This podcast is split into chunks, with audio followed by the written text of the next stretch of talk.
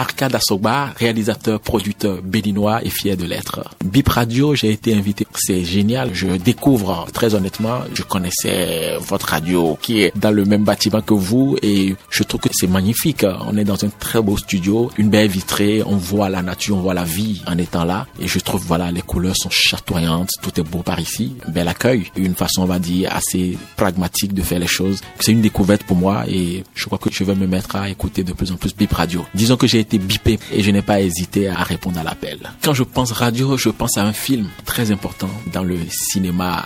Je dirais pas un cinéma euh, porté par les Noirs. C'est vraiment pas pour créer un cloison dans le cinéma, mais il y a Spike Lee qui a fait un film dont le titre est Do the Right Thing. Et ce film commence avec un animateur de radio qui est Samuel Lee Jackson et qui parle à la radio et on part d'un plan très serré sur lui et on tombe sur toute une ville, la ville de New York. C'était une époque où il y avait beaucoup de chaleur et la vie commence. Je pense que la radio, c'est le début et la colonne vertébrale de la vie. Donc une radio pour moi, et on dit de plus en plus que l'Afrique est radio. Une radio, c'est quelque chose d'essentiel puisque nous sommes des gens qui, certains nous le reprochent, très attachés à l'art, à la parole. Et vous savez, la radio, c'est la parole. Et on dit généralement chez nous, radio ou un CD. Quand on dit radio ou un CD, c'est que c'est une vérité indépassable. Et donc pour moi, la radio, c'est un outil très précieux qui sédimente un peu la culture, les gens, la communauté. Et c'est ça mon idéal de radio. Honnêtement, je m'intéresse beaucoup au programme sur le cinéma. Il n'y en a pas beaucoup dans notre pays, simplement parce qu'on n'a pas non plus beaucoup de films. Euh, J'ai un copain qui anime une émission sur une radio du pays qui m'invite souvent. J'aime surtout la radio quand ça parle des langues de chez nous.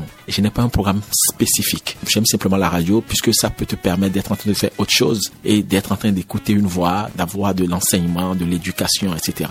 Et je ne dirais pas que j'ai un programme en particulier, mais tout ce qui touche à la culture, les langues, l'histoire, les témoignages, les proverbes, tout ce qui a un rapport avec le partage de connaissances m'intéresse.